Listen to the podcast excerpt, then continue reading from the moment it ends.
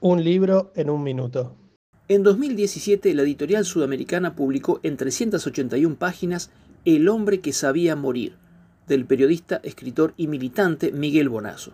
Se trata de un thriller político y policial donde se incluyen intrigas de palacio y hombres y negocios de narcotráfico.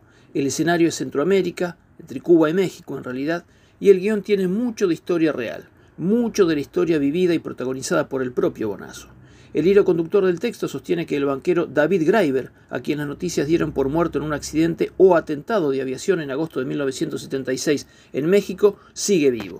Según Bonazo, el hombre que sabía morir es Graeber y vive en Cuba. Dentro del relato, su hija es secuestrada en Cancún y Graeber, de la mano de Fidel Castro y su hermano Raúl, decide resucitar para dar con ella. Bonazo se mueve cómodo en el angosto filo entre la realidad y la ficción y logra la atención de dos generaciones, sus contemporáneos que leen la novela en una toponimia familiar y los más jóvenes que la leen en clave de suspenso policial. Un libro en un minuto.